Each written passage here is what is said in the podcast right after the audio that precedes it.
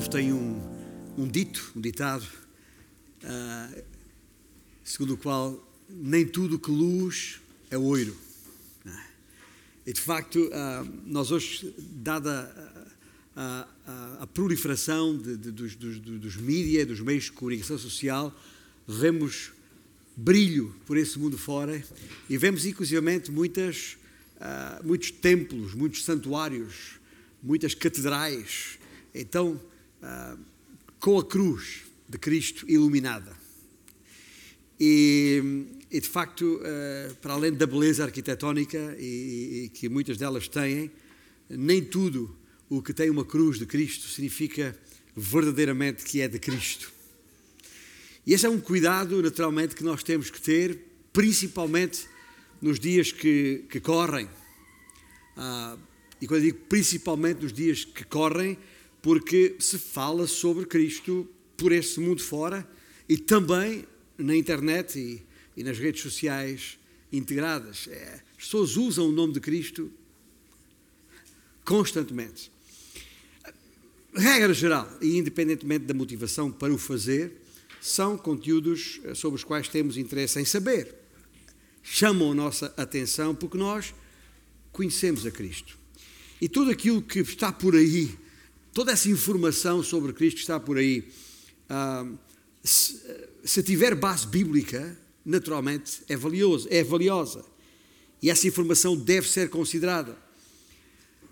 Mas mesmo aquela que é valiosa e mesmo aquela que deve ser considerada, e é aqui que eu quero chegar neste meu ponto de, em consideração, uh, a maior parte delas, a maior parte da informação passada, transmitida de muitas maneiras, são temas, são assuntos adjacentes e consequentes a algo mais elementar. Esse parece algo mais elementar que eu quero chamar a nossa atenção nesta manhã. Outra vez, não há nada de errado com essa informação toda que está aí, desde que tenha base bíblica. Muita dela apela a uma, a uma melhor vida devocional, muita dessa informação apela a uma maior fidelidade ao Senhor, a, uma, a mais obediência, a mais santidade. Tudo bem, mas são insuficientes em si mesmas para nos ajudar a ter uma visão adequada daquilo que eu queria chamar aqui em termos bíblicos a plenitude da glória que há em Cristo Jesus. E essa visão, essa visão plena, total da sua glória é essencial para a nossa santificação. E lembremos-nos que quando nos ajuntamos como congregação num local como este, é para isso, é para nos fortalecermos, é para que a nossa fé seja consolidada para que não possamos tremer quando as circunstâncias da vida abalem a, a nossa, a nosso, o nosso viver, como se, quais uh, abalos sísmicos espirituais. E outra vez digo, e, e não quero, uh, e vou repetir-me eventualmente, para que não uh, fiquem quaisquer dúvidas, mensagens que nos alertem uh, e, e, que nos motivem a uma melhor vida cristã, no, seja lá o que isso significa, ou sobre o crescimento da nossa fé, são importantes, são estratégicas. E não quero menosprezá-las de maneira nenhuma. Mensagens que nos exortem, no sentido de sermos menos ansiosos e mais jubilosos uh, e mais agradecidos ao Senhor, não são para desprezar de todo e temos proferido muitas mensagens destas neste nosso espaço de tempo juntos. Uh, são disciplinas importantes para nos ajudar a afirmar a nossa fé. Mas todas essas instruções, obrigações e boas intenções serão sempre insuficientes. E nota bem, serão sempre insuficientes se desligadas do motivo fulcral na base do nosso ou do tal desejo, a saber, o conhecimento das glórias de Cristo. Porque é no conhecimento das glórias de Cristo que, há, que é possível gerar amor por Ele, sem o qual não haverá santificação, sem o qual não haverá obediência a Ele. Paulo escreveu ah, na sua segunda epístola aos Coríntios, capítulo 10, é preciso, é preciso cativar, a palavra é dele, cativar todo o pensamento à obediência de Cristo.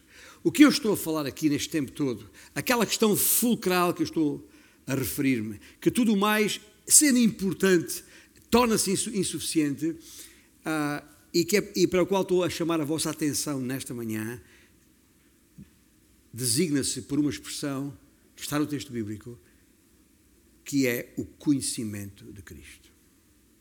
Conhecimento de Cristo.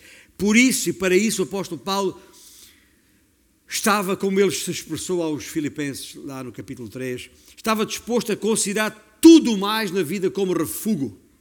E algumas traduções usam a palavra esterco, coisas sem importância, lixo.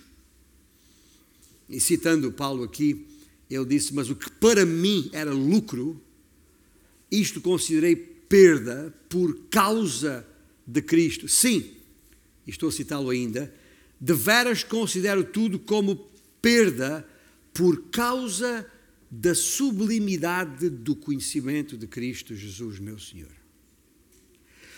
Tudo mais é importante, nada a desprezar em qualquer outro ensino, mas a coisa sublime é conhecer a Cristo Jesus, meu Senhor. E Paulo foi mais longe quando escreveu neste mesmo texto: por amor do qual perdi todas as coisas e as considero como refúgio para ganhar a Cristo e ser achado nele, não tendo justiça própria, que procede da lei, senão a que é mediante a fé em Cristo. A justiça que procede de Deus, baseada na fé. Na fé. E depois ele repete: para o conhecer para o conhecer e o poder da sua ressurreição e a, e a comunhão dos seus sofrimentos, conformando-me com Ele na sua morte, para que de algum modo, para de algum modo alcançar a ressurreição dentre os mortos. Ou seja, o que Paulo está a dizer aqui, com toda esta forma de se expressar, é que o que realmente importa na vida é isto, é conhecer a Cristo. Estou-me a lembrar do sábio Salomão escrevendo na parte final do livro de Eclesiastes. Uh, o livro, ob, obviamente, uh, a respeito de tudo que, o que capta a nossa atenção e interesse nesta, nesta vida. Mas na parte final, naquele capítulo 12, quando ele diz: uh, Lembra-te do teu Criador os dias da tua mocidade, antes que cheguem os, os dias e tal, da velhice. E na parte final ele disse: De tudo o que se deve guardar. A suma é tema Deus. E, e para isso, evidentemente, é preciso conhecê-lo. É preciso conhecê-lo. E é isto que Paulo expressa. Eu considero tudo como refúgio. Nada mais interessa senão primeiro conhecer a Cristo. E esse é o primeiro ponto que eu gostaria de chamar a vossa atenção uh, nesta manhã é, importa reconhecer Cristo no texto. No texto das Escrituras. Lembre-se, nós iniciamos, eh, estamos a iniciar agora, semana passada, uma nova série que não sabemos que, que nos vai levar muito tempo, muitas semanas, que uh, até intitulei uh, um, Cristo, aliás, uh, Cristo veio e voltará. Mas esta a mensagem de hoje tem a ver com esta expressão tirada da própria Bíblia, tirada das próprias Escrituras, para que se cumprisse. Para que se cumprisse. Para que se cumprisse o que sobre mim, palavras de Jesus, está escrito. E por isso precisamos, em primeiro lugar, reconhecer Cristo no texto das Escrituras. Um conhecimento limitado de Cristo só pode produzir uma santificação limitada uma compreensão limitada de Cristo uh, limita o nosso amor por Ele. E não há volta a dar. Uh, uh, por mais eloquentes e estimulantes que sejam os nossos sermões, por mais interessantes e motivadoras que sejam as nossas ilustrações, e há muitos pregadores que usam muitas histórias, até contam algumas piadas, para, para cativar a atenção de, destas pessoas, por mais motivadoras que, que, que, essas ilustrações sejam, não há erudição, não há estímulo, não há ilustração, não há exortação que vença um conhecimento limitado de Cristo, uma visão limitada da sua majestosa glória. Um conhecimento ligeiro de Cristo só pode produzir uma ligeira santificação. Lembremos que há uma ordem a nós nesse sentido: sede santos, diz o Senhor, porque eu sou santo. Então, esse é, é aquilo que, que, que, deve, uh, que devemos ir atrás. Mas um conhecimento ligeiro de Cristo só pode produzir uma ligeira santificação. E a santificação de Cristo tem tudo menos ligeira através dos anos, uh, temos tido, e se o Senhor tardar, continuaremos a ter, o privilégio e a bênção de perceber a glória de Cristo revelada no Novo Testamento. Uh, temos dado muita atenção ao Novo Testamento, necessariamente. Aqui no Novo Testamento temos reconhecido a Cristo de, de muitas maneiras quer do ponto de vista histórico, ou seja, a narrativa histórica dos factos biográficos a respeito dele, desde logo nos quatro evangelhos, Mateus, Matos, Lucas e João.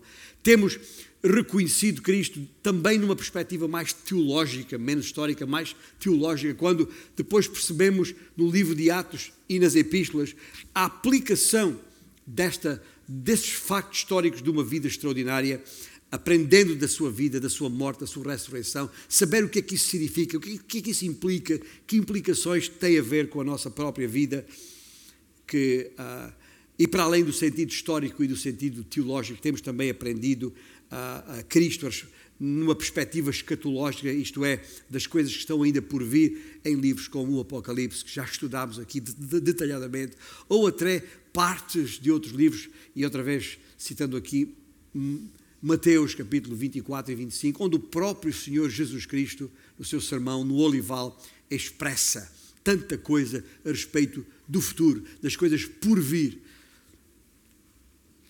mas para termos um conhecimento completo de Cristo, há uma outra perspectiva que temos de considerar. E essa é a perspectiva profética. E é precisamente por isso que vos lancei este desafio nesta, nesta conjuntura. Vamos lá ao Velho Testamento. Nós temos que conhecer o Velho Testamento. Porque a, a, a, o Velho Testamento, à semelhança do Novo, é a respeito de Cristo. E já agora, se considerarmos que o Velho Testamento, os 39 livros do Velho Testamento, constituem três quartos de toda a Bíblia, então, se não percebermos, se não compreendermos, e lembre-se do que é que estamos atrás, estamos atrás de conhecer a, a, a, a plenitude da glória que há em Cristo Jesus. Por isso, estamos atrás de um quadro completo da sua pessoa. Podemos conhecer o Cristo histórico, o Cristo teológico, o Cristo escatológico, mas se não conhecemos o Cristo profético contido nas Escrituras, nunca teremos um conhecimento pleno a respeito de Cristo. Ali, no Velho Testamento, ah, obteremos uma, uma revelação ainda mais fresca, se quiserem, da sua majestosa glória. Mas já agora, e antes de ir mais longe, o que, o que eu estou, este exercício que eu estou a começar agora a fazer de forma mais. Uh, com, com, com, algum sistema, com alguma ordem, com alguma intensidade, uh, obviamente, não, não é um. Esta minha abordagem não é invenção minha, uh, de todo. Ao, ao longo dos séculos têm sido escritos livros e livros e mensagens têm sido uh, proferidas e sermões têm sido apresentados de grande profundidade e, e, e uh, coisas espantosas têm sido ditas a respeito de Cristo no Velho Testamento, já. É só entrar na minha biblioteca, como entro todos os dias, e vejo a quantidade de livros ali no Velho Testamento e autores vários que escrevem e se preocupam a respeito disto. É verdade, uns mais do que outros.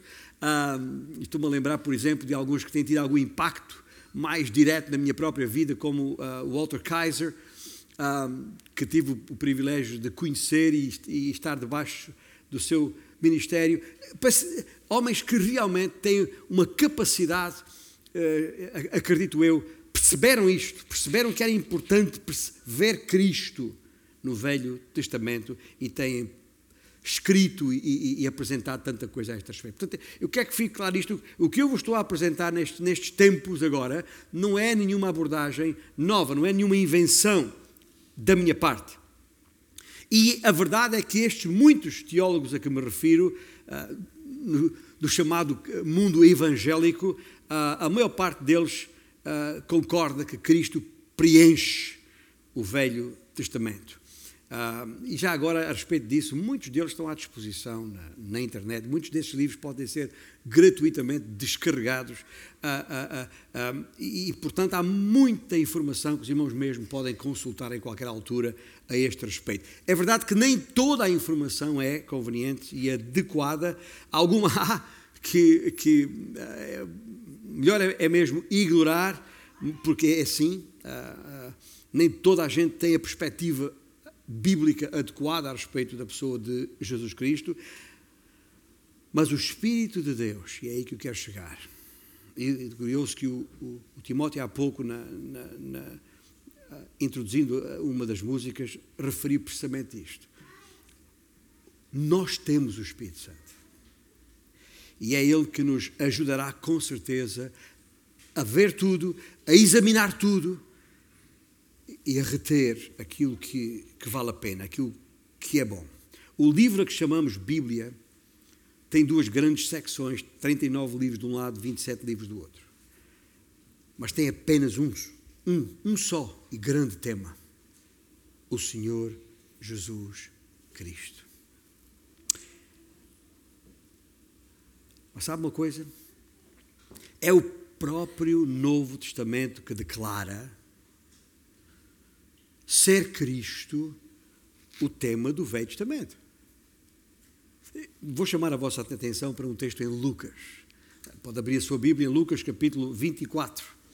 E ali, uh, nos versículos 44 e seguintes, neste, neste texto, uh, o Senhor Jesus está, eu já fiz, temos feito referências recentemente a este, a este texto, o Senhor está com os seus discípulos pós-ressurreição depois daquela caminhada naquela estrada para Emaús, onde o pessoal nem sequer o reconheceu, a não ser quando ele partiu para uma mesa mais tarde com os onze, já sem Judas e mais alguns que entretanto estavam ali, mas ainda assim, tendo toda a informação, tendo passado tanto tempo com o Senhor Jesus, ouvindo os seus sermões, ouvindo as suas histórias, ainda assim não tinham percebido a razão por que Cristo viera.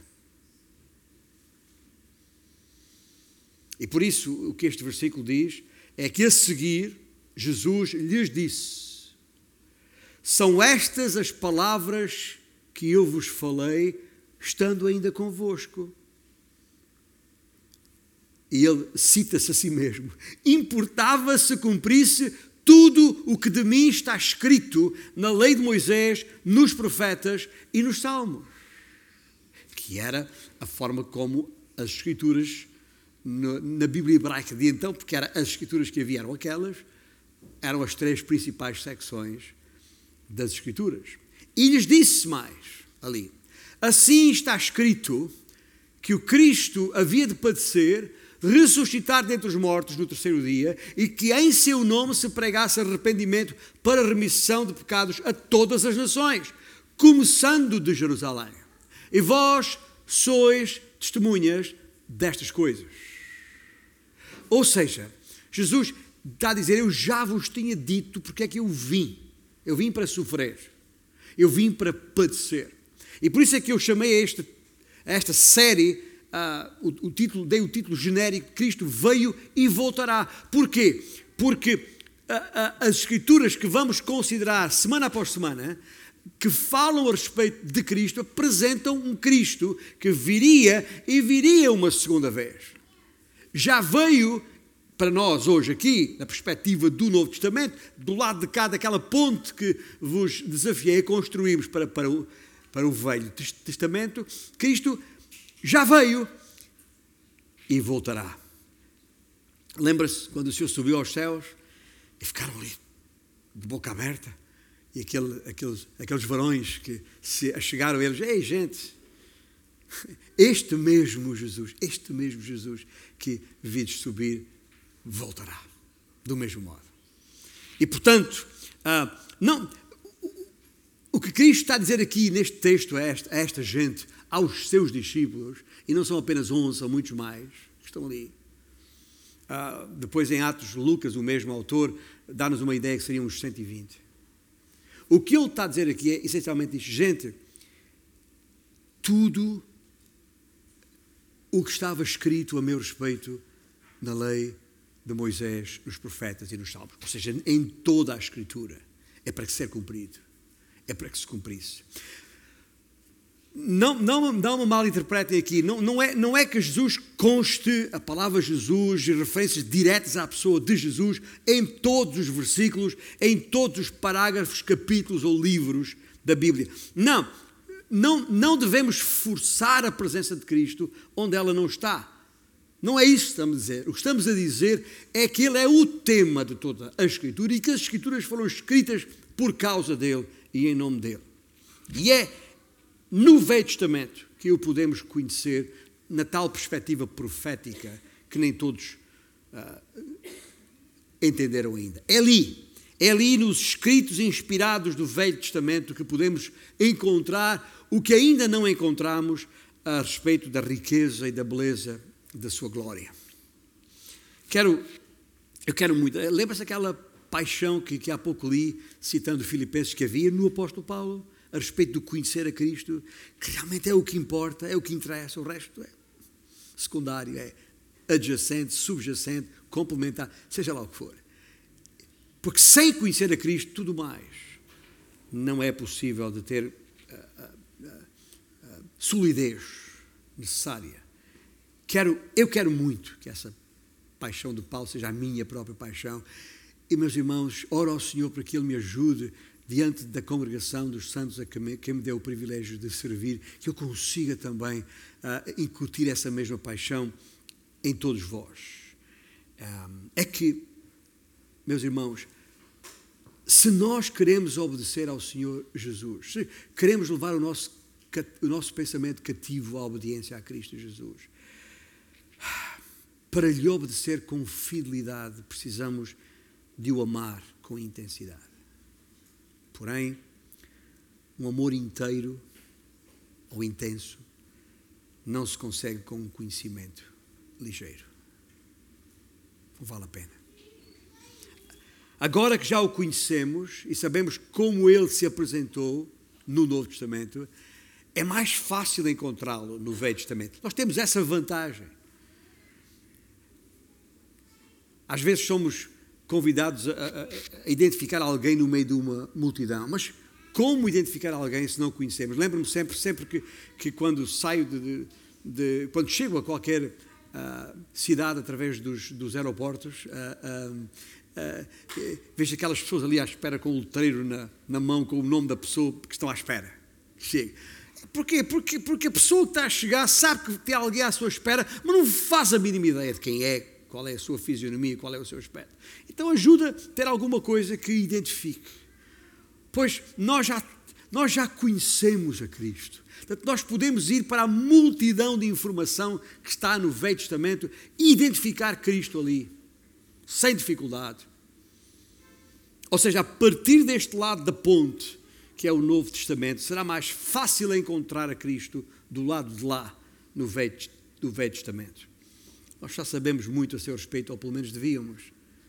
E vamos continuar a estudar no Novo, no Novo Testamento, como aliás na escola bíblica é evidente. Temos estudado e vamos continuar a estudar.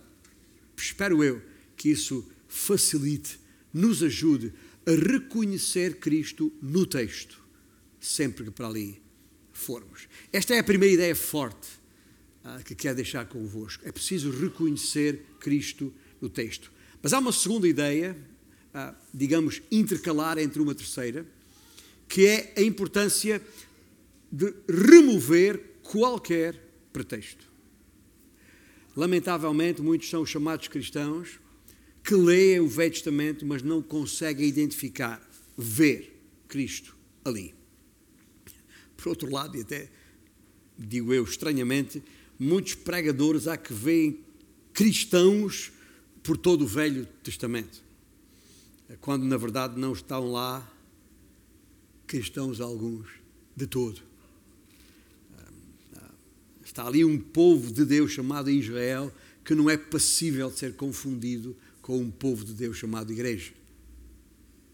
Bem, são, ambos são povos usados por Deus em tempos oportunos e no seu tempo, mas não são a mesma coisa. Aliás, em Cristo, na igreja, no corpo, a Escritura diz claramente no Novo Testamento: não há judeu nem grego, não há essa distinção. Porque de todas as nações, incluindo Israel, alguns foram salvos pela graça de Deus e incorporados na igreja, o corpo de Cristo. Portanto, a, a, a procurar ver cristãos no Velho Testamento é uma, não faz sentido nenhum. Mas alguns fazem isso, sabe porquê? Porque olham, uh, tomam um qualquer texto do Velho Testamento como, uh, principalmente os textos narrativos, história em concreto, uh, pegam em qualquer um e procuram dali ensinar sobre a vida cristã. Certamente é possível, eu não, não, não, quero negar isto, é possível encontrar princípios espirituais naquelas passagens didáticas do Velho Testamento. Estou a lembrar dos os Salmos, ainda há pouco citámos e, e cantámos o Salmo 91. Há muitos princípios espirituais que podem ser retirados dos Salmos ou do, de, da poesia, dos livros poéticos em, em geral, mas não há cristãos no Velho Testamento pelo que eh, espiritualizar qualquer passagem do Velho Testamento, seja a que pretexto for, ah, para dela forçar a, a extração de algum princípio relacionado com a vida cristã, não vale a pena. É um tiro ao lado, não vale a pena. O que eu quero dizer com isto é que, na verdade, há pregadores, e eu espero não cair nesse erro, que, que, que, que veem vida cristã por todo o Velho Testamento quando não está necessariamente lá mas procurando ver vida cristã em todo o Velho Testamento, acabam muitas vezes por não ver o próprio Cristo, que esse sim está lá.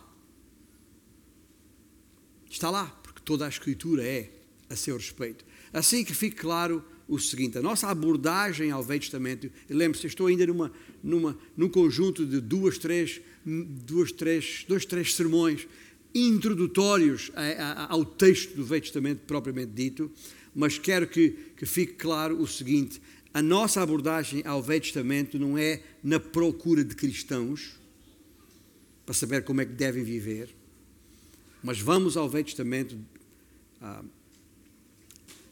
procurar Cristo.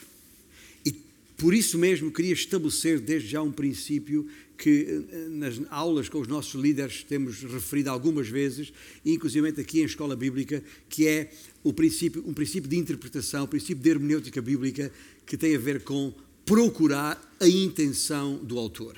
Porque é que o autor, usado por Deus, escreveu o que escreveu, quando escreveu e para quem escreveu? Nenhum escritor do Velho Testamento teve a intenção de registrar princípios orientadores para aplicarmos hoje na nossa vida cristã. Eles nem sabiam o que é que vinha aí em termos de igreja. Princípios espirituais, sim, para qualquer um que tema Deus, com certeza. Sim, princípios de adoração, princípios de obediência e santidade, com certeza. Mas tomar um qualquer texto narrativo e ignorar o sentido intencionado pelo autor, enfraquecendo o seu propósito e usando-o para uma qualquer intenção do pregador, já agora, o pregador não é o autor, eu não sou o autor. Fazer uma coisa dessas é, na verdade, um pretexto. É? Como se diz, uh, tirar um texto fora do seu contexto é pretexto. Só pode ser. E nós precisamos ter esse cuidado de remover qualquer pretexto quando nos aproximamos do texto para reconhecer Cristo ali. É a única maneira de nos livrarmos. Agora quero dizer-vos isto, porque isto é muito importante. E, e principalmente aqueles que acompanham e ouvem sermões na, na internet eh, e por todo, por todo o lado. A única maneira, não, aliás, não há outra maneira de nos livrarmos de, de todas aquelas abordagens tão particulares, tão subjetivas, eh, de, com uma carga uh, uh, emocional e motivacional muito grande, porque vamos ali à procura do que, eu, do que me interessa a mim, do que eu acho que a Bíblia tem que dizer a mim, e, portanto vou ali e pego em qualquer versículo, qualquer texto, para eh, satisfazer a minha necessidade no momento, e não é para isso que o texto bíblico está ali.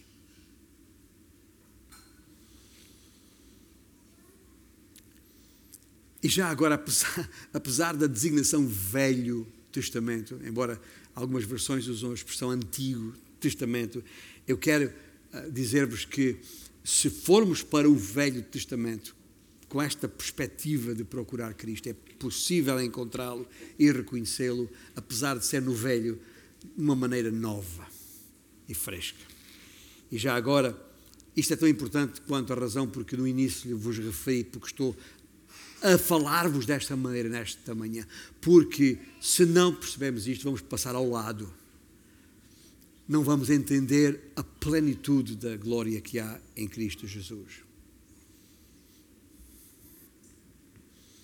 Já agora, quero ressalvar que, eh, sendo certo que os santos do Velho Testamento sabiam algumas coisas sobre o Messias, sobre Cristo, a nossa intenção não é verificar quanto é que os santos do Velho Testamento sabiam a respeito de Cristo. O nosso propósito em estudar o Velho Testamento é aumentar o nosso conhecimento da pessoa de Jesus Cristo. O conhecimento que os santos do Velho Testamento tinham era limitado.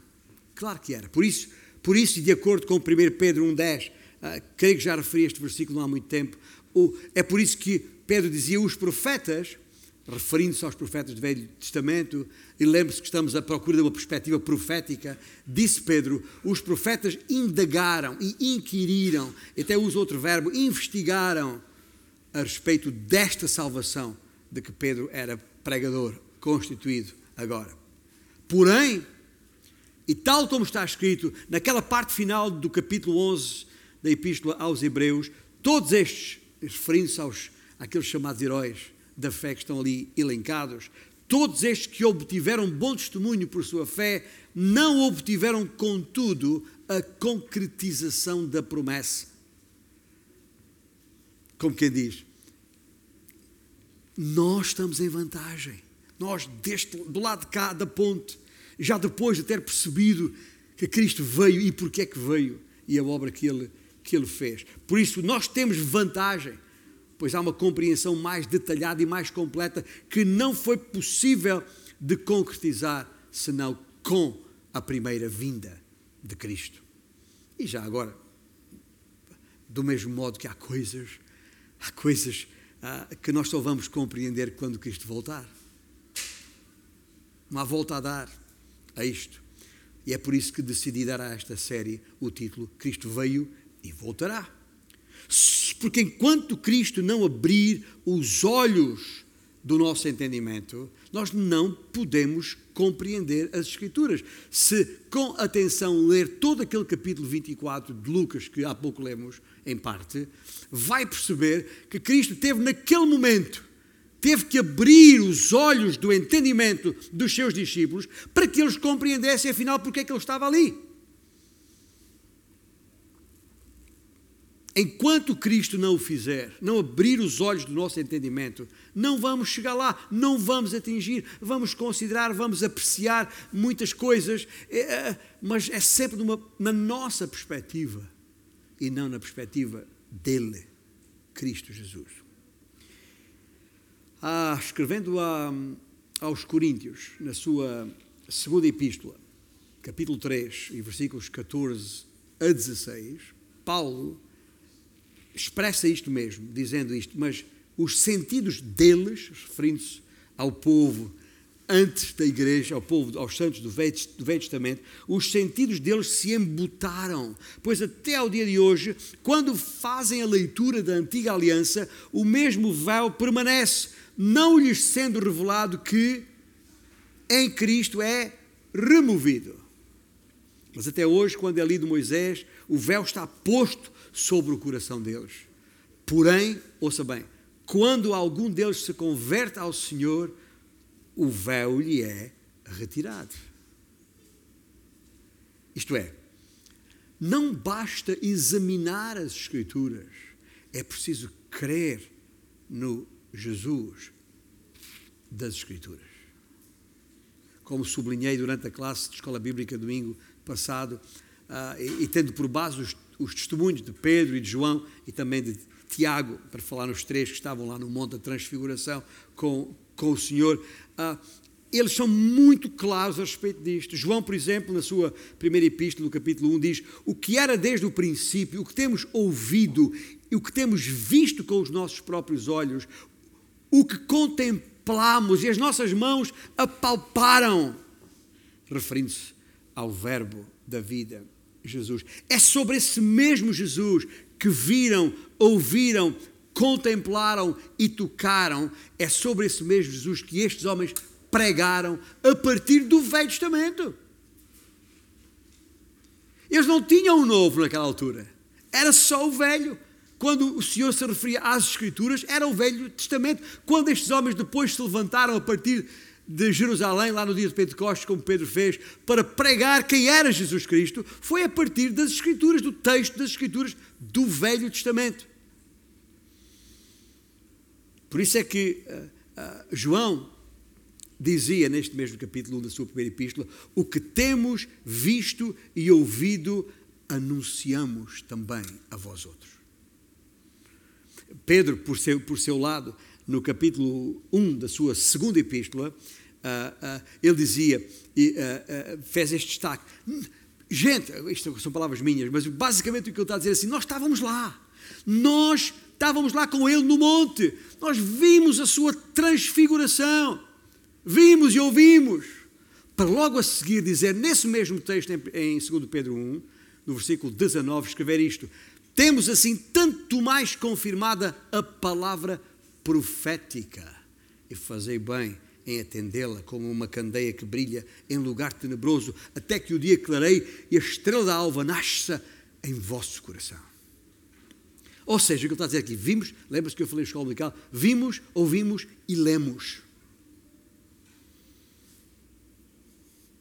Porquê que eu estou a dizer isto? Estamos familiarizados com o Novo Testamento e, e, e muitas daquelas conversas que alguns dizem, aqueles papos né, que, que Jesus uh, tinha ali com aqueles fariseus e os, e os escribas. Os fariseus e os escribas, pensem comigo nestes, nestes homens, os mais eruditos teólogos da época quem mais e melhor do que eles conhecia o conteúdo das Escrituras do Velho Testamento? Pergunto eu, retoricamente. Que estavam sempre em estudo, que estudavam constante, intensa e minuciosamente o texto do Velho Testamento. Contavam as palavras, interpretavam os textos, liam nas entrelinhas e, e até nas, é, é, entre as palavras, o que lá não estava, tirando as suas próprias conclusões. Porém, apesar disto tudo, não as entendiam de todo. Jesus mesmo reprovou as suas eloquentes teses, como fez, por exemplo, em Mateus 22, 29, Jesus disse: uh, Irrais, irrais, não conhecendo as Escrituras, vergonha.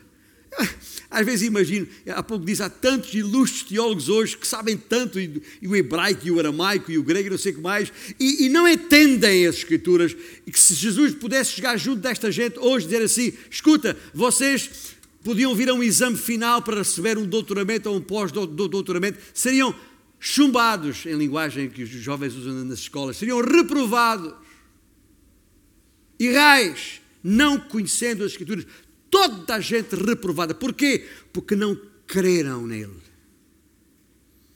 Porque não o reconheceram nos textos. Porque o rejeitaram. E por isso foi crucificado. E é aqui que convém parar um pouco e perguntar a cada um de nós, aqui ou alguém que nos ouve, ouça uh, uh, depois no, no YouTube. Lembre-se, esta minha preocupação é preciso remover qualquer pretexto para reconhecer Cristo no texto.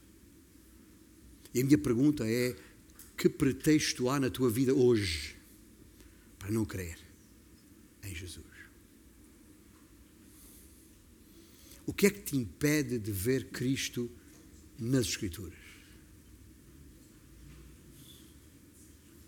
É evidente que esta só cada um pode responder por si. Talvez está demasiado ocupado, está demasiado busy com as coisas desta vida e com os seus próprios interesses. E por isso pode ler, pode ter toda a informação, pode ouvir todo dia, saber tanta coisa ainda assim não entende, porque não crê. E por isso, o terceiro e a última recomendação que tenho que deixar aos irmãos nesta manhã, para além de reconhecer Cristo no texto e de remover qualquer pretexto, o desafio de receber o Cristo do texto.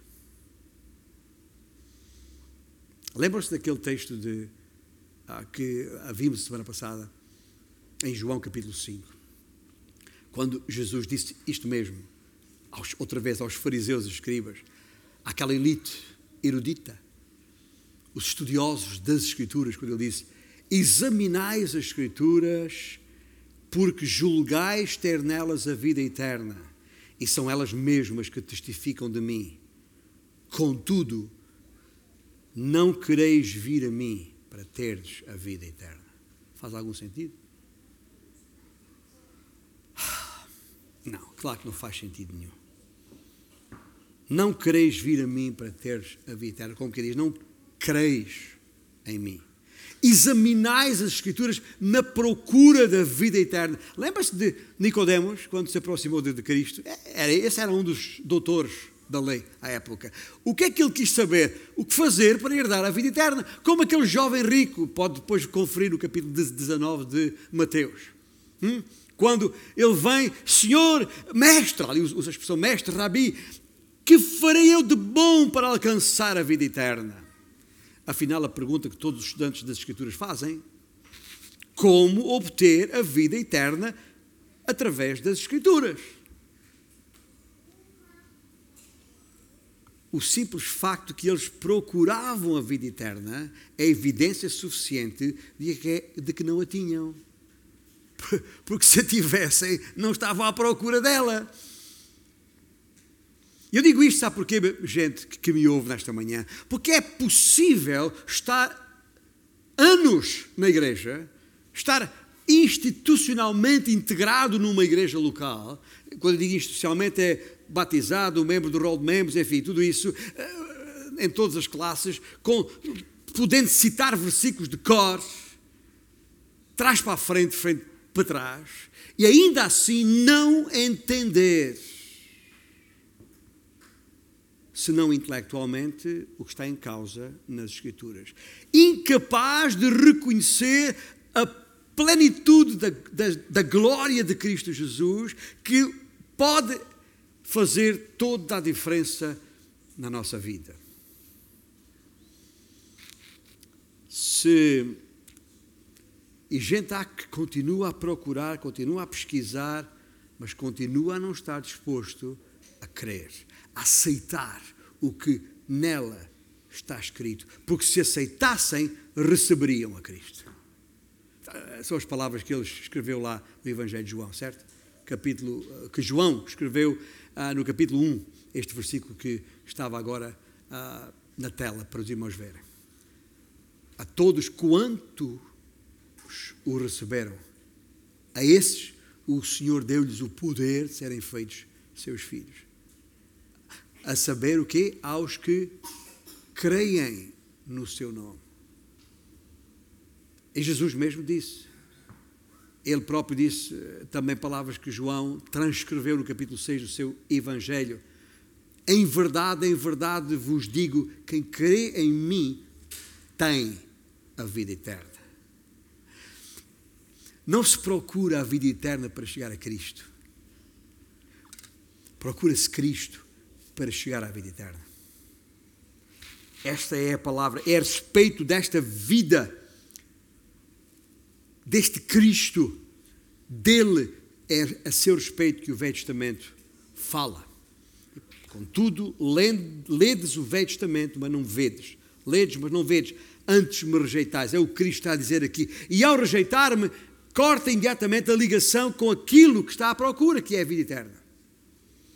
Naquele mesmo capítulo 5 de, de, de João, uh, no versículo 46, Jesus disse: Porque se de facto cresceis em Moisés, também crerias em mim. Porquanto ele escreveu a meu respeito, disse Jesus. E Jesus está aqui a referir-se a Moisés, como muitas vezes se referia à lei ou à lei de Moisés, ou à, à lei e, aos, a Moisés e também os, os, os, os profetas, ou a, a, Moisés e os profetas e os escritos, ou os salmos, porque o livro de Salmos era o primeiro dos livros dos escritos, chamados assim, a tal divisão da Bíblia hebraica. Não importa ah, o que, quando Jesus se refere à lei, ou a Moisés, ou às, a, a, aos, aos escritos, ele está a falar da Bíblia das Escrituras, do todo das Escrituras, quando diz ele, Moisés, escreveu a meu respeito. Ou seja, uma coisa implica a outra. Se rejeita Cristo, jamais entenderá a Escritura. Se entender as, as Escrituras, será capaz de perceber quem Jesus Cristo é e porque é que elas falam a seu respeito. É isto que precisamos perceber agora. O que Cristo está a dizer àquela gente lá à sua volta é: escuta, tem lá o Velho Testamento, tem as Escrituras, leia, porque tem lá informação suficiente para perceber qual é o teu problema. O teu problema é o pecado que separa de Deus. O conteúdo bíblico do, das Escrituras do Velho Testamento tem informação suficiente para demonstrar a qualquer um que lê a sua condição de pecador. Está tudo lá. Pode ler tranquilamente.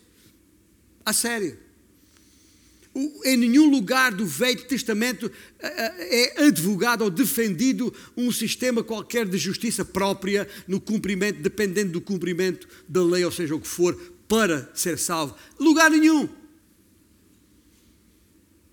Ali no Velho Testamento fica-se a saber que Deus é absolutamente santo.